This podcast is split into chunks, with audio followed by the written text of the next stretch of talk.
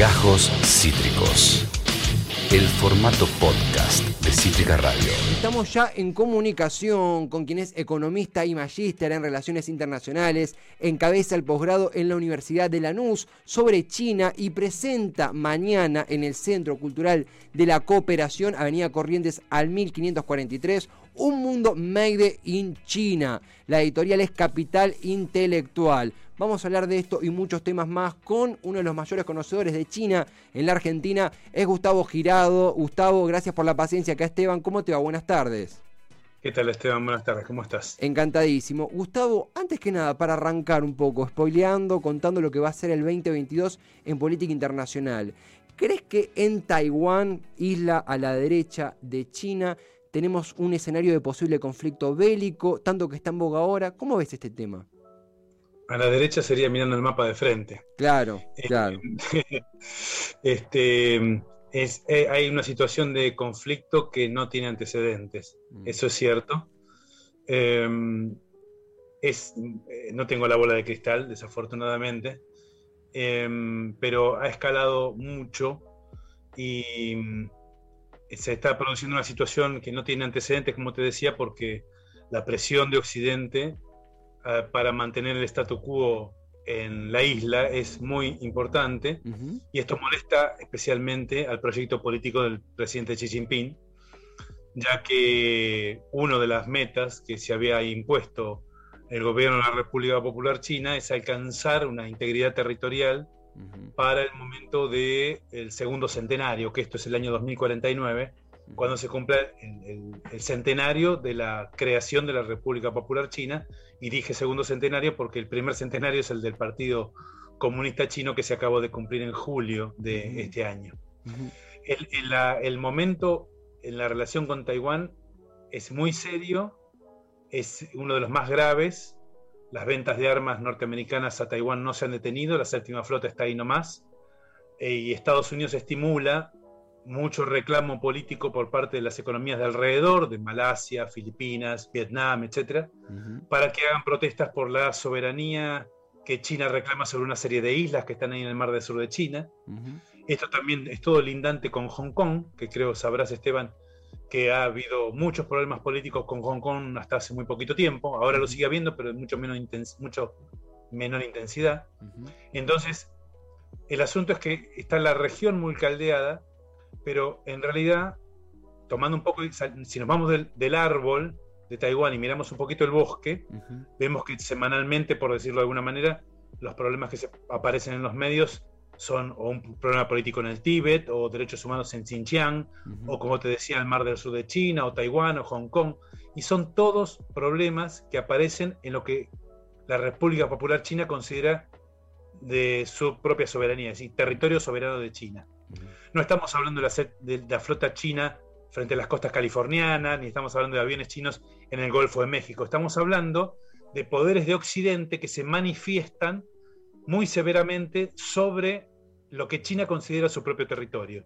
Entonces, es claramente eh, una... la, palabra ataque no es la palabra exacta, pero creo que todos van a entender cómo trato de subsumirlo o resumirlo en, esas pocas palabras toda una suerte de ofensiva de Occidente por sobre los intereses chinos. Ahí, fui bastante genérico. ofensiva de Occidente por sobre intereses chinos, al punto tal que esta semana, hace tres días, el eh, 9 y 10, eh, Estados Unidos convocó a un foro por la democracia, donde convoca 110 países y donde dejó de lado China y Rusia, entre otros, incluso Bolivia, 110 países, entre los cuales no están sus grandes competidores hegemónicos, en este caso hablamos de la República Popular China, que es el enemigo a vencer. Esto no estoy usando información de académico ni, ni algo que la gente no sepa. Lo dice el Congreso norteamericano, lo dice el Poder Ejecutivo norteamericano. El enemigo a vencer de quien hay que impedir que progrese tecnológicamente es la República Popular China, a quien tenemos que evitar que siga robando conocimiento, robando tecnología, imponiendo condiciones, este, ¿cómo se dice? Condiciones comerciales este, que van contra las normas de la OMC y mm, quienes no tienen nuestros valores, diría Occidente.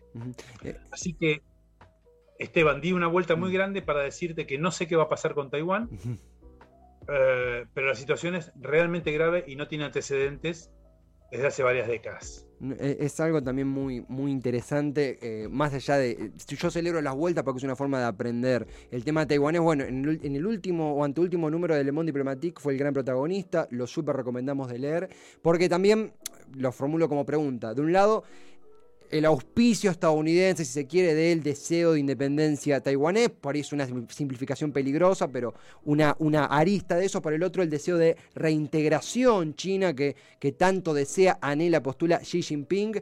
Eh, ¿Es una dicotomía es una bipolaridad, imagino que es un poquito menos, pero la que tenemos entre China y Estados Unidos, es una opción A, opción B que tiene que hacer Argentina para relacionarse. ¿Es tan dicotomía, tan dicotómico el asunto o es más, más ambiguo en tu lectura?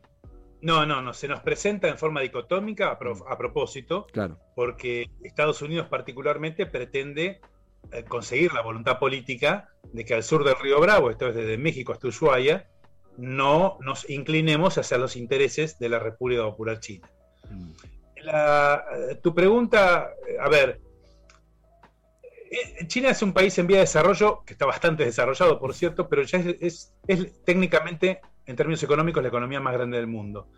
Y por primera vez una economía en vía de desarrollo tiene empresas que desafían la hegemonía de los capitales norteamericanos que habían establecido hasta aquí las normas, los estándares y los patrones de cómo el mundo debía funcionar desde la Segunda Guerra Mundial hasta acá.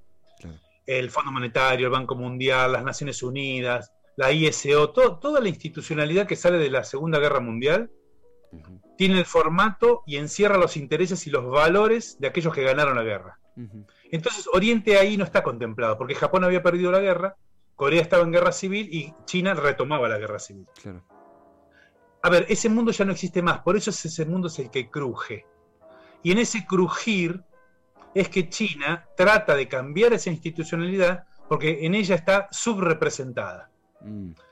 Dicho así, en la medida que Occidente no contempla los intereses y los valores de China, es que China propone su propia institucionalidad. Y ahí viene con los BRICS, el nuevo Banco Asiático de Inversión e Infraestructura, el Banco de los BRICS, viene con la iniciativa de la franja y la ruta, es decir, viene con toda una parafernalia institucional que sí encierra sus intereses y sus valores.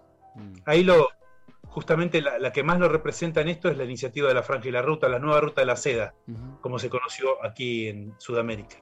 Y es, a, eso, a eso me refería en el libro justamente.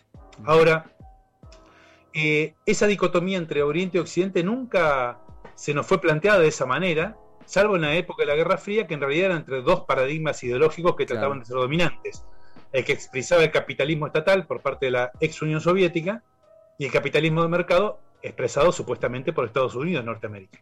Hay un vencedor, Estados Unidos, y en ese entonces, y esto, esto me parece importante, en ese entonces, eh, hasta el 72 creo, eh, la, la, continuidad de lo que es China hoy era la República de China en Taiwán. Claro. Esto es, que es lo que todo el mundo, con Estados Unidos a la cabeza, reconocía como la ex China, la, herencia del imperio. Claro. Ahora, desde que Estados Unidos propone en las Naciones Unidas, alienta y dispone que el mundo reconozca la República Popular China y todo el mundo se discipline sobre la política o bajo el paraguas de una política llamada la existencia de una sola China, el mundo deja de reconocer a Taiwán y pasa a reconocer a la República Popular China. Esto en los 70, ¿no? Con Carter. Claro, e-, eso es paulatino, mm. muy, pero muy aceleradamente. Entonces, Taiwán empieza a perder reconocimiento global. Comienza a perderlo, a perderlo, a perderlo, a perderlo, a perderlo, mientras China se eleva en la responsabilidad global como la economía que reemplaza a la ex Unión Soviética, que ya había, estaba perdiendo claro. Todo esto porque Estados Unidos necesita a China para vencer a la ex Unión Soviética.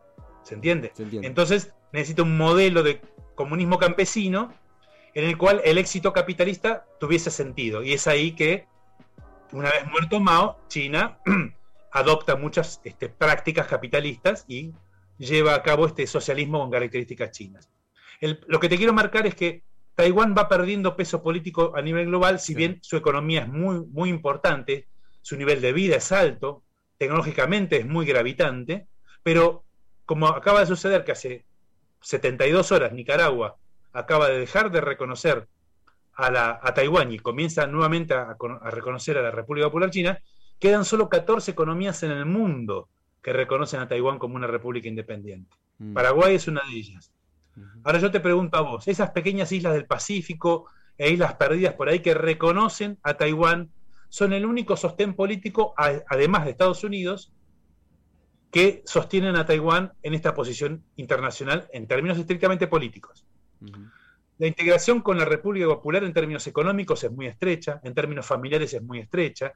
Hubo durante estas décadas mucha mayor vinculación porque la forma de hacer las cosas, las manufacturas cambió mm. y las cadenas globales de valor hoy hacen que las empresas taiwanesas estén radicadas en territorio de China continental y los intereses chinos estén, es decir, la gente desde China continental va a visitar a su familia a la isla de Taiwán. Entonces, eh, hay una lucha al interior de los partidos políticos en Taiwán, algunos más independentistas, como el de Tsai Wen, que está hoy en el poder y que pretende luchar por la independencia de Taiwán, pero hay otros, como el Kuomintang, que no están tan a favor y pretenden seguir charlando, viendo o pateando la pelota para adelante sin hacer reclamos independentistas que a China continental o al gobierno de Xi Jinping lo ponen sumamente nervioso. Mm. Eh, pero claro, esto no es una cuestión de si Xi Jinping está nervioso o no lo está. Mm tiene que ver con la comprensión de que el proyecto chino, una vez que consiguió que Macao vuelva a su territorio, que Hong Kong vuelva a su territorio, que el Tíbet sea región administrativa especial, Xinjiang sea región administrativa especial y Mongolia Interior sea región administrativa especial, solo queda Taiwán fuera de el paraguas de la tierra madre sería, diría un ruso por ahí, fuera de la hegemonía política del Partido Comunista Chino. Hay muchos que piensan en una salida tipo Hong Kong, eh, un país dos sistemas, como, se dijo en su momento, piensan en salidas negociadas, pero eh, es muy difícil resolverlo en la medida que Estados Unidos presione de la manera en que lo, sigue, lo está haciendo para que China no progrese tecnológicamente. Mm. Hay, esto tiene muchos claroscuros, Esteban, y no quiero entretenerte con cosas que no son quizás muy públicas, pero la empresa más importantes semiconductores del mundo es taiwanesa, que está en Taiwán. Sí, sí. Y en este momento el, mayor problema en la producción tecnológica a nivel mundial es la producción de semiconductores. Eh, por eso eh, hay mucha falta de producción de productos de alta tecnología en el mundo. Hay tantos cuellos de botella con la producción de autos y de vehículos, desde satélites hasta lo que se te ocurra que utilizan semiconductores eh, está casi detenido, porque entre la pandemia y este problema político han producido una situación que no tiene antecedente. Ha elevado mucho los precios y es uno de los motivos por la inflación global en este momento. Eh, estar en Taiwán, en buenas relaciones con Taiwán también es permitir que China acceda a un producto manufacturero en el cual está un poco atrasada a nivel internacional. China tiene unos 3-4 años de atraso en la producción de semiconductores y Estados Unidos pretende que China no alcance ese estadio de desarrollo. Por lo tanto, propugna políticas para que China no escale tecnológicamente. Claro, claro. Para seguir manteniendo el establecimiento de los estándares, que te dije al comienzo. Es una, es una realmente eh, una clase magistral sobre por qué poner los ojos sobre Taiwán. Los grandes medios internacionales o parte de ellos, repito el caso de Le Monde, ha dedicado largos informes que están disponibles en cualquier puesto de diario, eso es lo lindo acá en Argentina, eh, sobre Taiwán. Mencionabas también, eh, te, quiero hacer una pregunta sobre Argentina, ¿verdad? Pero, pero también aproximarte a esto ya comenzando a cerrar, porque sabemos que es un día movido, Gustavo. Eh, en Taiwán tengo entendido que la juventud, el 60% se percibe 100% taiwanés o taiwanesa, no chino-taiwanés, y que también es un país sin embajada, por ejemplo, Estados Unidos, sino que hay un, edificio corporativo que funciona como embajada, pero que formalmente no es embajada, no hay un embajador. Digo, es una ambigüedad que cada vez empieza a tomar formas más definitivas, ¿verdad? La ambigüedad esa es porque Estados Unidos acepta la existencia de la República Popular China como la única China, pero es lo suficientemente ambiguo, ex profeso, para alentar que Taiwán eh, trabaje por su independencia. Entonces le, brinda armas y le brinda apoyo político. Pero si el titular del Ejecutivo taiwanés va a Estados Unidos, no puede entrar a la Casa Blanca, por ejemplo. No puede ser recibido por el presidente norteamericano. es recibido por funcionarios de menor rango. Argentina tiene una oficina de representación comercial, este, pero no tiene un embajador. No puede ser un funcionario de Argentina. Eh, hay, en este momento Miguel Belloso está, que de, hecho es un amigo personal, este, es jubilado. Y siempre tiene que haber un representante de Argentina, porque Argentina decidió que tener una oficina allí, así como Taiwán tiene una oficina aquí en la Avenida de Mayo al 500 por, en la zona de Plaza de Mayo, que es la oficina comercial y cultural de Taipei en Argentina, no es de Taiwán. Que es la capital. Porque no puede, Argentina no acepta que la palabra Taiwán aparezca y tampoco le da el rango de embajador a su representante. Taiwán dice que es el embajador de Taiwán en Argentina y Argentina habla del diplomático más importante de la isla de Taiwán en el país y no es un embajador para nosotros. Esos, ya son, digamos, si querés, algunos colores de esta cuestión.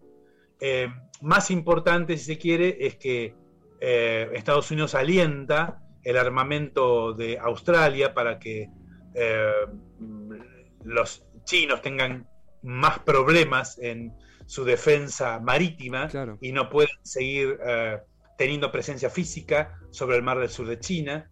y alienta también los planteos en el, en el Tribunal Internacional de Arbitraje para que todos reclamen islas que China considera propias y hace que Japón, eh, como te decía antes, Malasia, Vietnam, Filipinas, este, me acuerdo ahora, eh, reclamen por trozos de tierra en el mar del sur de China que China cree que son parte inalienable de su territorio. Es una larguísima historia que claramente no te puedo resumir así, Esteban, este, pero la ambigüedad que vos marcás es cierto, esto tiene un despliegue en términos políticos en muchos campos diversos, este, pero Taiwán es una, eh, a nivel internacional, las Naciones Unidas le ponen Hong Kong y entre paréntesis, eh, región especial del territorio de la República Popular China. Bueno, con Taiwán hacen lo mismo, pero tienen un renglón individual pero no es un país.